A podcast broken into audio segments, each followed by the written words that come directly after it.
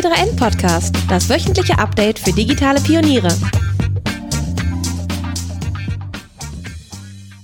Hallo und herzlich willkommen zu einer neuen Folge des T3N Podcasts. Mein Name ist Luca Caracciolo, ich bin Print-Chefredakteur bei T3N und heute wollen wir ein wenig über die WWDC sprechen, die in dieser Woche stattgefunden hat. Äh, zu Gast ist da der Sebastien Bonset, Redaktionsleiter bei T3N. Hallo Sebo. Moin Luca. Ja, du hast äh, dir die WWDC ganz gut zu Gemüte geführt. Du hast dir die Keynote angeschaut, du hast auch einzelne Sessions äh, dir angeguckt ähm, und du kennst auch die WWDC ähm, quasi vor Ort, weil du in den vergangenen Jahren immer mal wieder auch dort warst. Ähm, erzähl doch mal, was hattest du für einen Eindruck, weil dieses Jahr die WWDC ja komplett virtuell stattfindet. Äh, ja, genau. Das war natürlich vorab schon großes Fragezeichen einfach, äh, wie das funktionieren würde, ob Apple das Ganze so durchziehen würde, wie sie es äh, bisher vor Ort getan haben. Ähm, hat sich dann gezeigt, äh, dass das tatsächlich der Fall war. Ich fand die Keynote an sich äh, tatsächlich sehr gut. Also ich habe, glaube ich, selten äh, Apple Keynote ähm, erlebt, wo die Informationsdichte so hoch war. Ich fand es von der Choreografie äh, auch sehr gut, wie, wie sie die Übergänge hinbekommen haben. Und genau diese, diese Flugpassagen der Drohnen, ähm, das war schon, schon gut gemacht. Das wurde natürlich vorher produziert. Ähm, mhm. Normalerweise ist das ja alles zwar einstudiert, aber live bei der Keynote. Ja, also fand die Keynote äh, tatsächlich ganz, ganz cool. Hast du dir die auch angeguckt? Äh, nee, ich habe mir die nicht angeguckt. Ähm, aber man kriegt natürlich sehr, sehr viel mit. Und es ist ja auch so auf einer WWDC, dass natürlich, äh, das ist ja die Entwicklerkonferenz von Apple. Und ähm, ja, es ist ja auch so, dass Entwickler da entsprechend ganz viele Möglichkeiten haben, sich zu einzelnen Themen zu informieren. Deswegen es gibt es ja auch diese ganzen Sessions, ne? Genau. Äh, und du warst ja auch in einigen Sessions. Wie war da so die Stimmung, der, dein Eindruck? Ähm, war eigentlich durchwegs äh, positiv. Man muss immer so ein bisschen unterscheiden in, in Sessions für Entwickler und ähm, Sessions für Journalisten. Apple macht das ja dann immer so, dass im Nachgang an die Keynote äh, die folgenden Tage, dass die Journalisten dann einzelne Sessions zu Themenbereichen haben, ähm, wie zum Beispiel iOS 14 oder äh, macOS. Ähm, wo es, wo es dann so ein bisschen mehr ins Detail geht und wo man die Möglichkeit hat, auch nochmal Fragen zu stellen und Unklarheiten zu beseitigen. Und dann gibt es halt diese Sessions für Entwickler. Das sind natürlich zwei unterschiedliche Paar Schuhe. Die Sessions für Entwickler fand ich persönlich, da habe ich in ein, zwei reingeschaut, sehr gut, habe auch mit ein paar Entwicklern gesprochen, die das auch äh, total in Ordnung remote fanden. Äh, bei den Journalisten-Sessions, äh, ja, ist es natürlich schon so ein bisschen befremdlich, äh, das Ganze lief über WebEx ab und in der Regel halt ohne Video, das heißt, du hast keine Gesichter dazu. Ähm, Ach so, und, äh, wenn ohne es dann, Video? Ja, ja, total ja. abgefahren. Das hat mich auch echt sehr überrascht. Und äh, wenn was gezeigt wird oder über was gesprochen wird, es wird halt nichts gezeigt. Also normalerweise sitzt du in diesen Sessions, wenn du vor Ort in San Jose bist, im Convention Center, dann sitzt du in einem Raum äh, mit äh, zwei, drei äh, Produktverantwortlichen von Apple die dir dann am Bildschirm auch direkt die, die Dinge zeigen. Und das war diesmal halt komplett anders. Fand ich teilweise auch ein bisschen schwierig dann zu folgen, ne? weil wenn es halt nur Audio ist, ähm, dann ist das schon ein bisschen bisschen schwierig, aber ging, ging halt auch. Also man konnte seine Fragen loswerden und man hat ja. nochmal Einblicke in Details bekommen. Ja. Also von, von den Informationen ähm, war das, war das ganz okay. Aber gab es schon so eine Art äh, Bildschirmfreigabe, dass man wenigstens äh, auf dem Screen sehen konnte, wovon die Leute. Hatte ich, glaube ich, nur in einer Session tatsächlich. Ja. Äh, und das war dann okay. auch keine Bildschirmfreigabe in dem Sinne, sondern das war dann ja. irgendwie so eine Präsentation, eine kurze. Ja. Okay. Ähm, aber in der Regel war halt wirklich Audio only. Mhm. Ganz weißt aber auch nicht, warum die sich dafür entschieden haben. Nee, keiner, nee, kann ich dir nicht sagen. Mhm. Mhm. Ist ja irgendwie crazy. Die ganze Welt, äh, die ganze Welt ist übertrieben, aber die halbe Arbeitswelt ist im Homeoffice und geht auf Videokonferenzen und Apple macht einfach Audio only. Ja, ja ich habe mich auch ja. gefragt, warum die äh, nicht zum Beispiel FaceTime nutzen, weil so groß waren die Gruppen dann in diesen Journalisten-Sessions jetzt auch mhm. nicht. Äh, ja. Aber ja, die setzen halt auf WebEx wohl auch normalerweise. Ja, ja. Okay, ähm, dann lass uns doch gleich mal reinspringen. Es gibt halt sehr, sehr viel neues Zeug von Apple.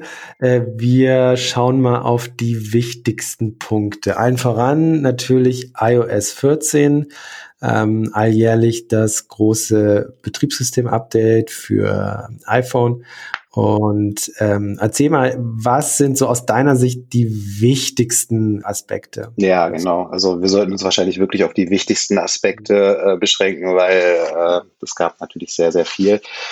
Also meine Highlights bei iOS 14 ähm, sind eigentlich so drei Dinge. Ähm, zum einen fand ich die neu vorgestellten App-Clips total spannend. Ähm, dann fand ich die, fand ich es interessant, wie sie Widgets äh, endlich äh, aufs iPhone äh, bringen. Und ähm, dann gibt es eine neue Übersetzen-App, die ich auch total spannend fand. Ich steige mal ein mit, mit App-Clips.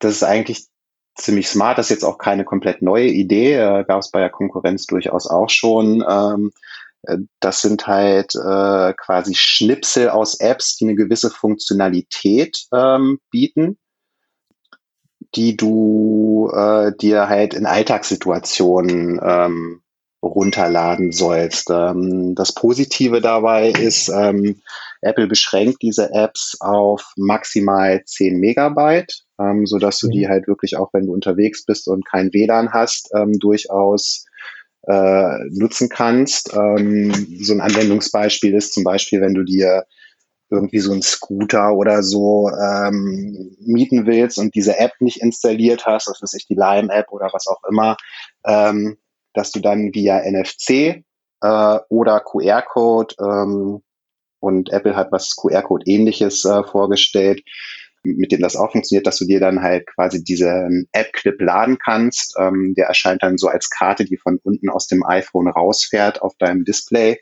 Und da kannst du dann zum Beispiel äh, dich anmelden oder halt äh, bezahlen mit, mit Apple Pay. Ähm, mhm. Das ist äh, eine ganz, ganz smarte Sache eigentlich für, für so Apps, die man nicht täglich braucht oder wo man vielleicht auch gar nicht so genau weiß, dass es dafür überhaupt eine App gibt von, von einem gewissen Dienstleister. Hm. Muss, muss die App natürlich auch unterstützen dann, ne? Genau, also die Entwickler müssen halt quasi diese Funktionalitäten, die sie aus ihrer Haupt-App in diesen App-Clip bringen wollen, äh, natürlich rausziehen. Und das, das äh, muss, muss das Ganze unterstützen, bietet aber wirklich ähm, eine Menge ganz interessante äh, Szenarien. Also, mhm. weil nicht zum Beispiel eine Fastfood-Kette, du könntest, äh, könntest halt reinwandern, irgendwie mit deinem Handy äh, auf den Tisch klopfen, äh, um, um da den, über NFC den, den App-Clip zu laden, äh, musst halt nicht mal wissen, dass es überhaupt eine App gibt. Und dann in dem App-Clip kannst du halt dann im Menü dein, dein Essen bestellen, äh, direkt äh, mit Apple Pay äh, bezahlen und das war's. Also es ist halt mhm. frictionless und natürlich auch für für dann äh, den Handel oder Restaurants äh, interessant, weil, weil sie natürlich so auch Kunden darauf aufmerksam machen können, dass sie halt auch eine eigene App haben. Ja, ja, ja. Und dann die on the fly quasi heruntergeladen werden kann, weil 10 Megabyte ist ja heutzutage wirklich nix, ne? Genau. Also, also das Ding ist aber, also der, dieser App-Clip, der ist halt wirklich nur für den Moment, in dem du ihn brauchst, äh, gedacht. Ähm, der landet dann auch nicht auf deinem Homescreen, sondern wird, glaube ich, in die App Library, das ist so ein neues Feature von, von iOS 14, abgelegt. Ähm, aber ja, du kannst dir natürlich auch die komplette App runterladen. Mhm. Ähm, aber diese App-Clips sind halt für die Situation mhm. gedacht. Funktioniert halt natürlich auch, auch online. Ne? Das bedeutet, äh, man würde vermutlich dann ähm, jetzt nur für den Moment diese Funktionalität nutzen können mhm. und beim nächsten Mal müsstest du sie vielleicht wieder runterladen oder hast du das zumindest, ich meine, jetzt sehr konstruiertes Beispiel, weil wahrscheinlich merkt man dann, oh, das ist ja nützlich und sobald man wieder irgendwie in WLAN-Reichweite ist, lädt man sich die ganze App runter. Genau. Aber theoretisch ist es so, dass man dann beim nächsten Mal, wenn man die App immer noch nicht runtergeladen hat, nochmal den App-Clip herunterladen muss? Oder ist das diese Funktionalität irgendwo in der Library gespeichert? Genau, also es gibt halt diese App-Library am Ende, ähm, wo, wo man einfach äh, Apps und auch App-Clips äh, reinsortieren kann. Da wird die gespeichert. Die wirst du sicherlich auch löschen können. Ähm, mhm. Das weiß ich jetzt gar nicht so genau, aber da gehe ich mal davon aus. Aber ich glaube, automatisch wird die halt nicht direkt nach der Nutzung wieder gelöscht. Das wäre ja auch recht äh, unökonomisch, ähm, sondern die wird dann da abgelegt. Und wenn du sie löschen möchtest, dann machst du das halt manuell. Ja. Genau. Okay, äh, lass uns weiterspringen. Widgets. Endlich gibt es Widgets auf dem Homescreen. genau, endlich gibt es Widgets auf dem Homescreen.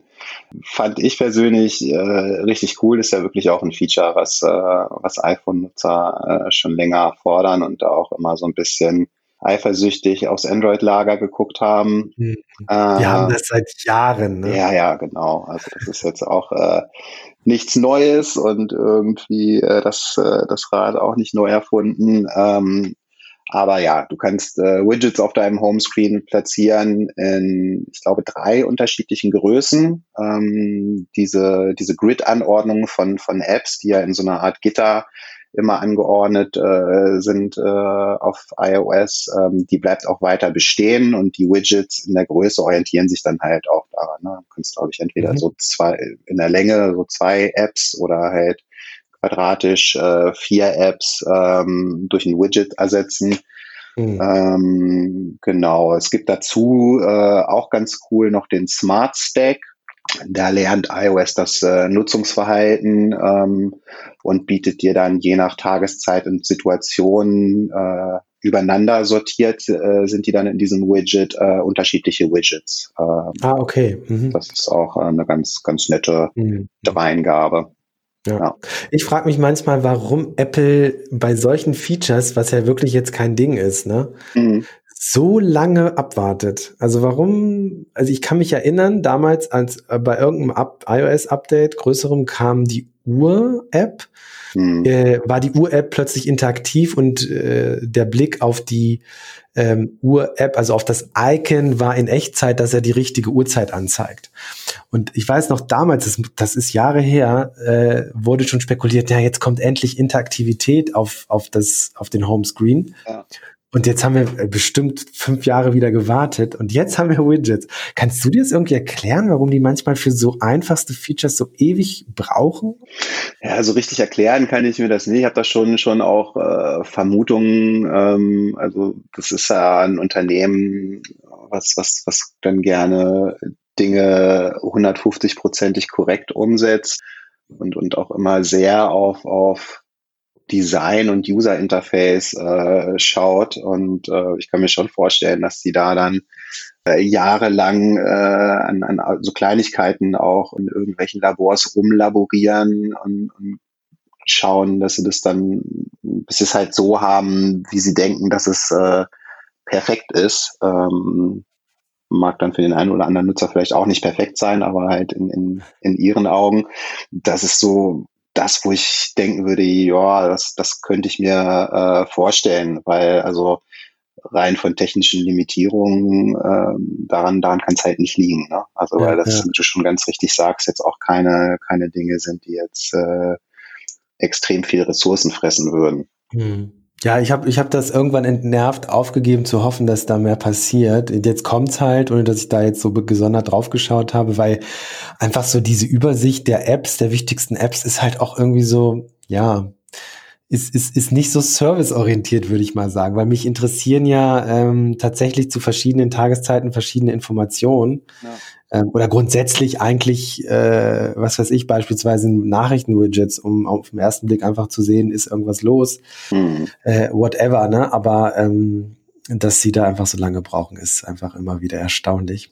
Ja, aber, aber es ist dann natürlich so, dass, dass bei den eingefleischten Apple-Fans äh, erreichst du dann damit natürlich auch, dass es äh, total abgefeiert wird in dem ja, Moment. Ne? Richtig. Also ja, das sind, sind, halt wirklich, äh, ich glaube, das ist, das ist äh, das, was bei bei äh, Leuten, die jetzt äh, nicht so in diesem Apple-Universum äh, drin sind, immer echt für Kopfschütteln sorgt und wo die denken, äh, ihr habt doch den Schuss nicht gehört. Irgendwie Widgets gibt es irgendwie bei Android seit was weiß ich wann und das ja. ist jetzt wirklich kein großes Ding und ihr feiert ja. das, als ob es irgendwie die krasseste Neuerung aller Zeiten wäre. Ähm, das liegt natürlich so ein bisschen daran, ne, dass, dass, äh, dass die Leute dann so eine Features vermissen, dann total aus dem Häuschen sind, wenn die ja. äh, mit, mit jahrelanger Verspätung dann endlich auch den Weg auf die Plattform finden. Ja.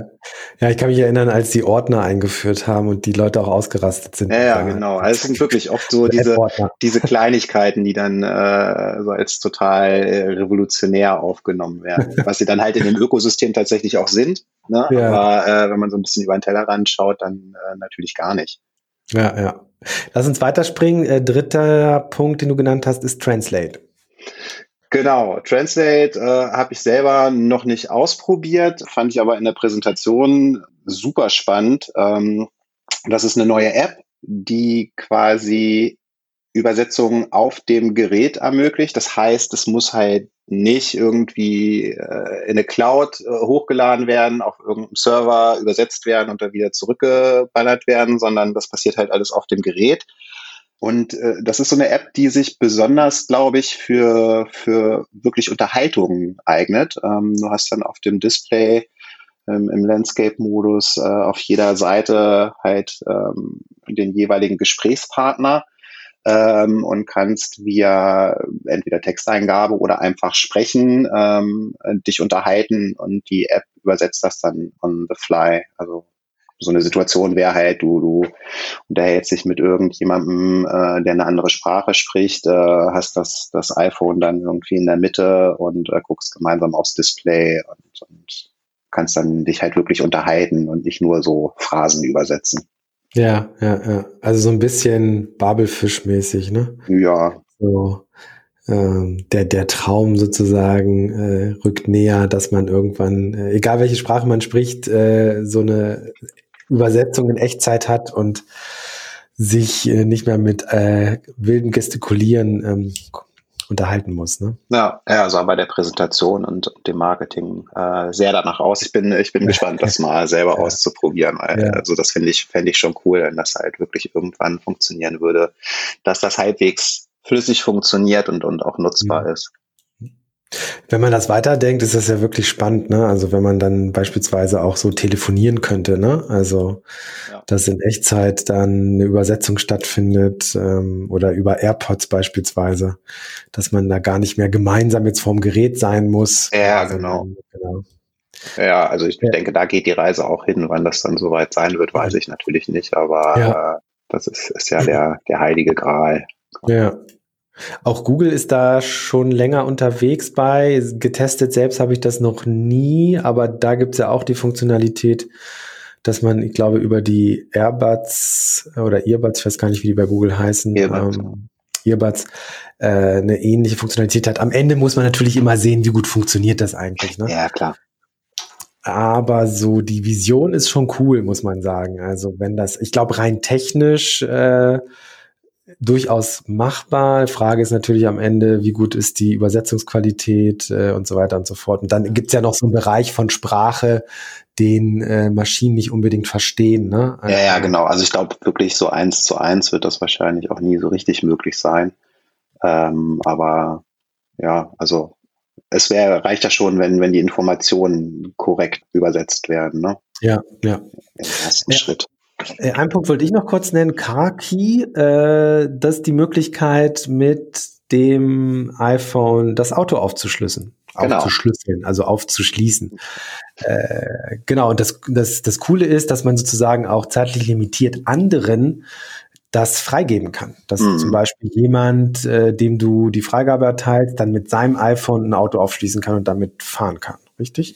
Genau. Also ich glaube, du kannst da dann auch äh, gewisse Beschränkungen noch äh, bei, bei der Freigabe für andere einbauen. Es werden wahrscheinlich zeitliche Beschränkungen sein oder Kilometerbeschränkungen, ne, dass du halt nur in einem gewissen Radius äh, das Auto nutzen darfst. Äh, ist wahrscheinlich besonders für, für Eltern mit Kindern, die schon Führerschein haben, interessant, aber natürlich auch in anderen äh, Situationen, irgendwie Autovermietung und sonstigen ähm, durchaus äh, interessantes Thema. Also bisher, glaube ich, wird die Funktionalität nur für ein BMW-Modell ähm, zur Verfügung stehen, was jetzt demnächst auf den Markt kommt. Ich bin nicht so der Autofreak und äh, kann dir daher jetzt gar nicht sagen, welcher BMW das ist, äh, aber Kenner werden das wahrscheinlich sowieso schon mitbekommen haben.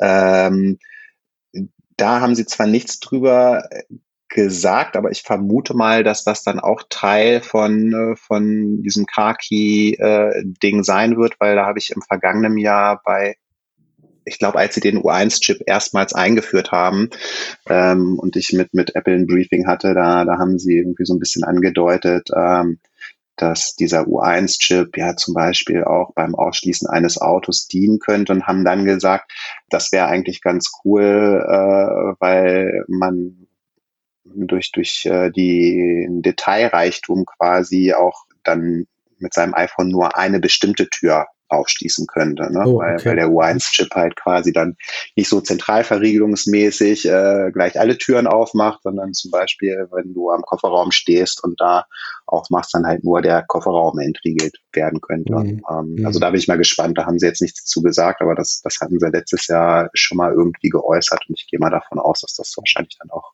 Teil des Pakets sein wird. Also für so ein Szenario wie, äh, gib bitte was in meinem Auto ab, ne? Ich bin nicht zu Hause, ja, genau. Kofferraum aufschließen und. Zum Beispiel. Ja, ja. Gut, es gibt noch viele, viele weitere. Wir beschränken uns ein wenig und springen jetzt mal zu iPad OS und da haben wir uns einen Punkt rausgesucht, nämlich Scribble. Klingt wie Scrabble ist es aber nicht. Äh, was steckt dahinter, Sebo? Ja, so weit entfernt ist es nicht. Es geht natürlich äh, um Text ähm, und um Schreiben.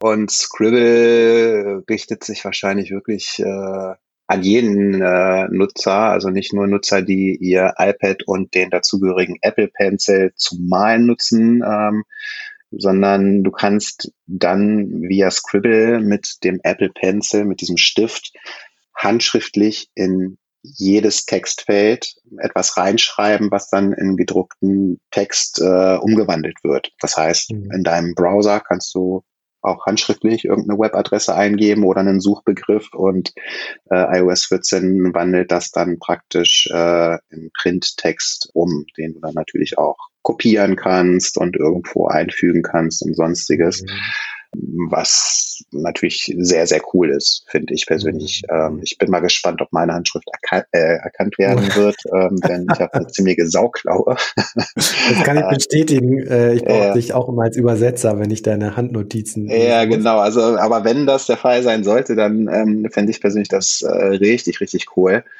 Ja. Ähm, und, und würde dann sicherlich äh, auch häufiger mal wieder ein bisschen handschriftlich ähm, mhm. unterwegs sein.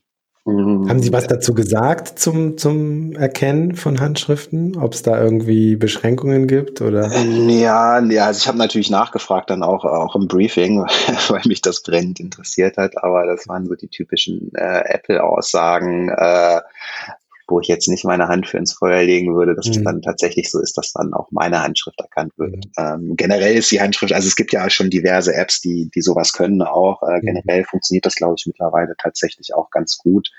Äh, wenn du einen Druckbuchstaben schreibst, ist das sowieso kein Problem. Äh, mhm. Bei Schreibschrift wird Schreibschrift äh, kommt es dann wahrscheinlich wirklich so ein bisschen bisschen drauf an. Ich habe auch nicht rausfinden können, ähm, ob, ob das System dann auch so eine Art Lernmodus hat ne, und irgendwie nach einer Zeit dann ähm, das besser wird bei Nutzern, deren Handschrift nicht direkt erkennt, äh, erkannt wird. Mhm. Das, das weiß ich nicht so genau. Ähm, mhm. Aber die haben da ja einige andere Sachen auch noch bei Scribble drin. Du kannst auch geometrische Formen malen und die werden dann ebenfalls erkannt und vom System halt quasi gestreamlined, ne, dass du dann halt ein perfektes Rechteck äh, oder Dreieck oder sonstiges äh, vorgesetzt bekommst. Okay, das heißt, selbst so für Skizzen könnte das durchaus hilfreich sein. Total, ja, ja, total. Ja. Also das, das äh, sah wirklich äh, sehr, sehr interessant aus und mhm. wird, glaube ich, wirklich auch nochmal so für ganz neue Nutzungs Nutzungsszenarien äh, äh, ja, wird, wird die ermöglichen für Leute, die, die bisher kein Apple Pencil äh, benutzt mhm. haben. Also ich schätze mal, dass das auch für die Abverkäufe der nicht, nicht günstigen äh, mhm. Eingabestifte äh, sorgen wird. Ja. Nutzt du den, den Stift oft oder so im Alltag? Also ich, ich nutze den Stift relativ selten. Ähm, noch seltener tatsächlich, seit ich äh, das Magic Keyboard mit Trackpad habe. Das habe ich immer ab und zu in gewissen Anwendungsfällen halt wirklich äh, so fürs UI benutzt. Äh, das Einzige, wofür ich den Stift regelmäßig nutze, ist äh, fürs Fotos bearbeiten. Mhm. In Affinity Photo ähm, mache ich das dann zur Auswahl von bestimmten Bildabschnitten. So, da ist man mit dem Stift natürlich noch so ein bisschen bisschen genauer. Ähm, und wenn man ein Foto so richtig, richtig bearbeitet, äh, dafür nutze ich das. Ja. Ja, Aber sonst nicht. Also wie gesagt, handschriftlich. Äh, nee. Mhm, ja. Äh, okay. Für iPadOS soll es das jetzt hier gewesen sein. Wir wollen noch kurz über AirPods und WatchOS sprechen. Bei den AirPods gibt es zwei Neuerungen, die ganz interessant klingen. Einmal das Auto, automatische Wechseln zwischen unterschiedlichen Geräten soll jetzt noch schneller funktionieren. Also ich finde, das funktioniert so schon ganz schön schnell, aber jetzt soll es ja in Zukunft quasi nahtlos sein, richtig?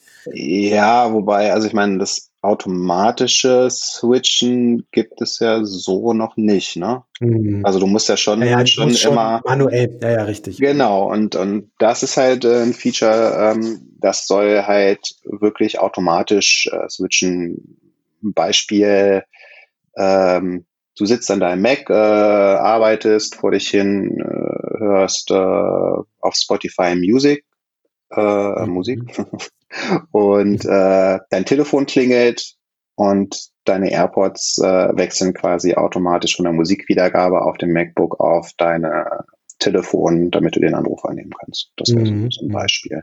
Ja, ja, stimmt, das geht noch gar nicht. Ähm, das Wechseln funktioniert aber mit den AirPods natürlich extrem gut zwischen Apple-Geräten. Ähm, aber manuell muss man es schon immer noch einstellen. Genau. Äh, okay, okay, und dann, äh, da frage ich mich so ein bisschen, ähm, also gibt's da so Szenarien, äh, Ketten von, also Echtzeitereignissen, wo dann die AirPods automatisch wechseln, wie dieses Beispiel, was du jetzt gerade genannt hast? Oder kann man dann irgendwie einstellen, bitte, wenn das Telefon klingelt, immer äh, dem Vorzug geben äh, und solche Sachen? Ähm, Stecke ich tatsächlich auch nicht so tief drin. Ich gehe eher davon aus, ähm, dass du jetzt in dem von mir genannten Szenario wahrscheinlich auf deinem MacBook einen Hinweis bekommst, und dann einfach auf deinem MacBook auf annehmen gehst, obwohl ja dann, ja, nee, kann ich dir nicht sagen, weiß ich nicht. Hm, naja, der Teufel steckt im Detail. Ich bin gespannt, wie das dann im Alltag in der Praxis ist, weil das Beispiel, was du gerade genannt hast, ist relativ klar, aber ich könnte mir vorstellen, es gibt Beispiele, da ist es nicht so klar. Äh, und dann wechseln die AirPods und du denkst ja, ach, äh, sollte jetzt eigentlich gar nicht.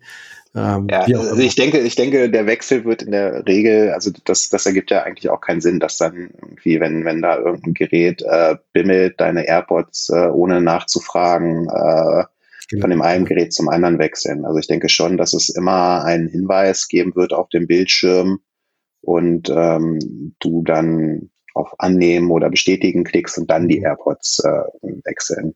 Ja. Weil anders ergibt es eigentlich wenig Sinn. Und für die AirPods Pro gibt es auch was Neues. Genau. Spatial Audio. Ja, auch ziemlich spannend, äh, technisch glaube ich auch äh, super interessant, zumindest so, so wie es sie es präsentiert haben. Ne? Also räumlicher, räumlicher Klang über die AirPods.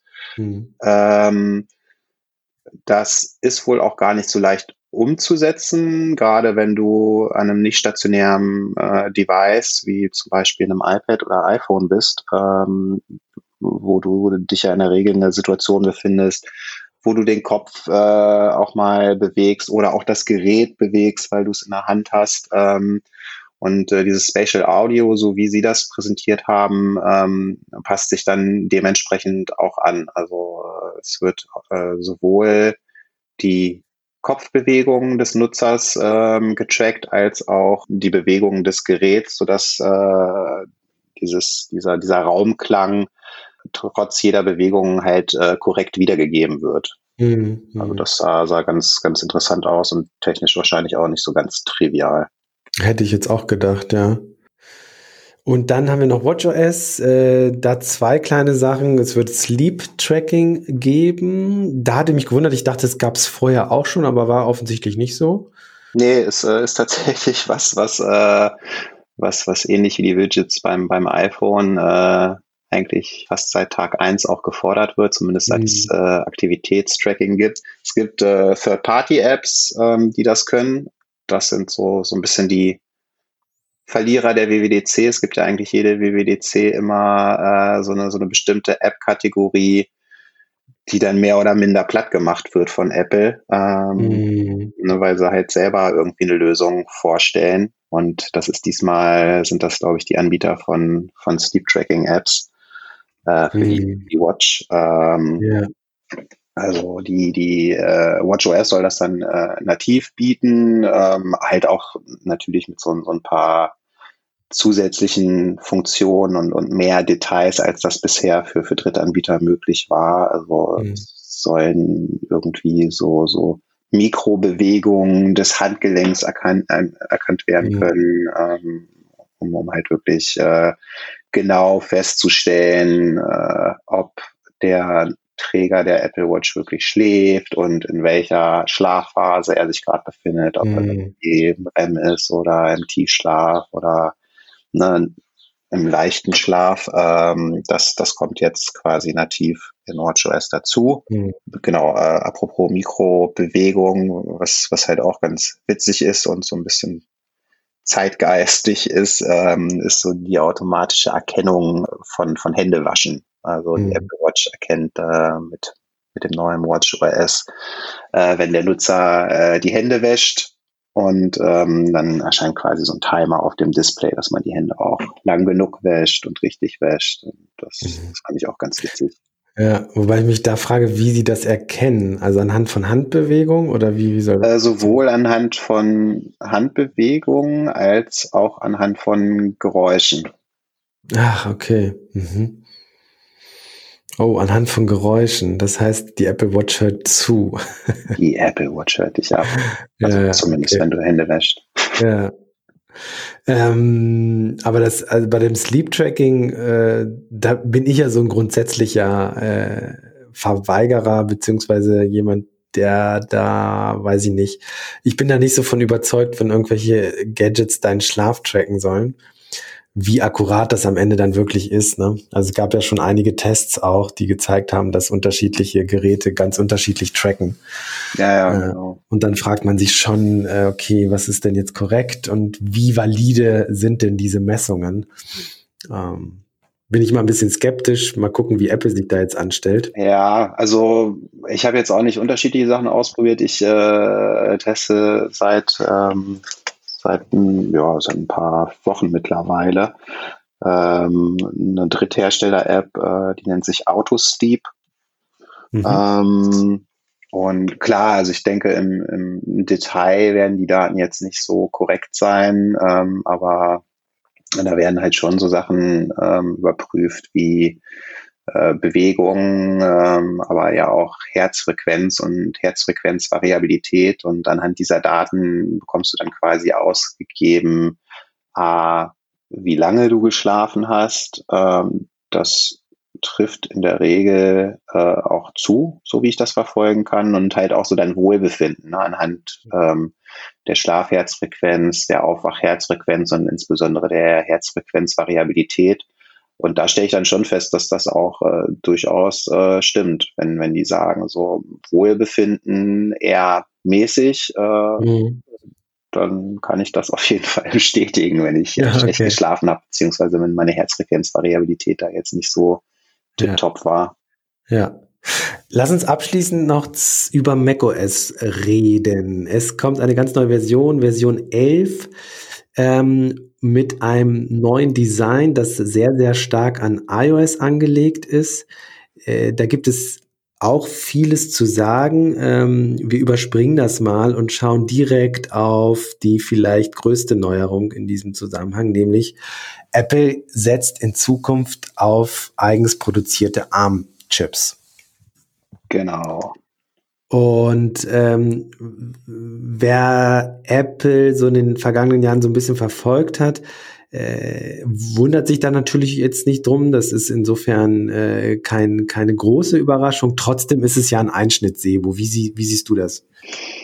Ja, klar, das ist auf jeden Fall immer ein Einschnitt. Das ist der zweite Einschnitt in der, in der Historie äh, der, der Macs beziehungsweise von, von macOS. Äh, der erste war der Wechsel von PowerPC zu Intel äh, und jetzt halt von Intel äh, zu eigenproduzierten Chips, Apple Silicon nennen sie die, äh, auf ARM-Basis. Äh, das ist auf jeden Fall ein großer Wechsel äh, und ein Wechsel, den man nicht irgendwie, wo man einen Hebel umlegt und dann ist der Wechsel durch, sondern dass das wird sich sicherlich über nur zwei, drei Jahre ziehen, bis der dann soweit auch äh, durchgezogen ist. Nicht, nicht umsonst wird Apple auch in Zukunft, äh, haben sie schon gesagt, auch noch zusätzlich äh, neue Hardware auf Intel-Basis rausbringen. Also nicht irgendwie der nächste Mac, den ihr kaufen könnt, äh, ist ausschließlich, äh, läuft auf ARM, sondern äh, wird es auch noch neue Intel-Macs geben. Ähm, das ist jetzt so eine, so eine ja, so eine Transition halt, ne, ähm, die sich, mhm. die sich über mehrere Jahre äh, hinziehen wird, äh, die jetzt mit, mit Big Sur, äh, also macOS Big Sur eingeleitet wird. Ähm, so heißt das neue. Genau, so also heißt das neue genau. Betriebssystem. Heißt übrigens auch nicht mehr äh, OS X oder 10, sondern ist jetzt macOS 11 Big Sur. Mhm. Ähm, genau, also das, äh, das ist wirklich was, äh, was was den Mac jetzt über, über mehrere Jahre begleiten wird, mhm. diese Transition. Ja, was steckt dahinter, äh, wenn man da nochmal drauf schaut? Ähm, warum macht Apple das? Naja, es, ist, es bietet sich ja an. Ne? Sie äh, produzieren ja für ihre iPhones und ihre iPads ähm, seit jeher äh, eigene Chips. Äh, und so hast du natürlich äh, den Vorteil, dass dann wirklich alles aus einer Hand kommt. Ähm, also Apple ist ja sowieso ein Unternehmen, was, was stark davon profitiert, auch vorher schon auf dem Mac, dass das Hardware und Software praktisch aus einer Hand kommen. Ne, Im Gegensatz äh, zum Windows-Lager, äh, wo ja die Hardware dann in der Regel von Drittherstellern äh, zumindest auch mit zur Verfügung gestellt wird und die Software von, von Microsoft kommt. Ähm, das wird jetzt natürlich beim Mac dann, äh, wenn, wenn sie die Chips selber auch herstellen, äh, noch ein bisschen mehr zum Vorteil einfach, weil du natürlich Hardware und Software noch besser aufeinander abstimmen kannst. Und du hast halt auch den Vorteil, äh, dass du, das haben sie auch schon gesagt, ähm, dann auf äh, Big Sur, ähm, auf, Hardware, die auf Apple Silicon äh, läuft, äh, wirst du auch ähm, iOS und iPad Apps nutzen können, ohne weiteres. Ne? Was dann, oh, das jetzt geht hier Siri los. ähm, Siri los. ja, ja. Äh, genau, also das ist halt ein großer Vorteil, dass du dann halt wirklich über die gesamte Produktpalette hinweg äh, miteinander verwandt äh, Chips hast. Ja. Und das erleichtert Entwicklern dann natürlich auch immens, äh, wirklich dann Apps für jede Plattform äh, zur Verfügung zu stellen, ohne ja, irgendwelche verrückten ja. Stunts zu machen. Im Grunde genommen musst du dann ja nur ein, eine, eine Version entwickeln, richtig? Genau, ja, also genau. Du hast ja sowieso Mac Catalyst, haben sie ja mhm. äh, letztes Jahr vorgestellt. Das ist eine Technologie, ähm, die das schon erleichtert. Sie haben ja in den vergangenen Jahren viel darauf hingearbeitet auch mhm. ne? und äh, haben ja wirklich viele, viele alte Entwicklertools ähm, abgelöst durch neue und da den Weg auch vorbereitet. Das heißt, wenn du als äh, Entwickler im Apple-Ökosystem äh, so ein bisschen am Ball geblieben bist, ähm, dann wird dieser Wechsel, glaube ich, auch gar nicht so fürchterlich schmerzhaft werden. Mhm. Ne? Mhm. Also weil du kannst, äh, es gibt ja unterschiedliche Tools auch, äh, du kannst äh, Universal Binaries äh, natürlich anbieten, die dann sowohl auf äh, Intel-basierten Apple-Systemen äh, laufen, als auch auf Apple Silicon-basierten Systemen. Mhm. Ähm, du hast äh, eine neue Version von, von Rosetta. Rosetta war damals äh, beim Wechsel von, von PowerPC auf äh, Intel äh, ja, konnte halt praktisch dynamisch äh, alte PowerPC-Apps äh, übersetzen, sodass sie halt auch auf Intel-Systemen gelaufen sind. Und Rosetta 2 funktioniert ganz ähnlich, äh, da das halt dann bei der Installation praktisch ähm, ne, entschieden wird, dass dann halt alte Intel-Apps quasi auch auf Apple Silicon laufen, vereinfacht mhm. gesagt. Ja, also im Grunde machen Sie das, was Sie ja schon seit Jahren machen. Sie, Sie versuchen zu vereinheitlichen äh, in allen Bereichen quasi, ne?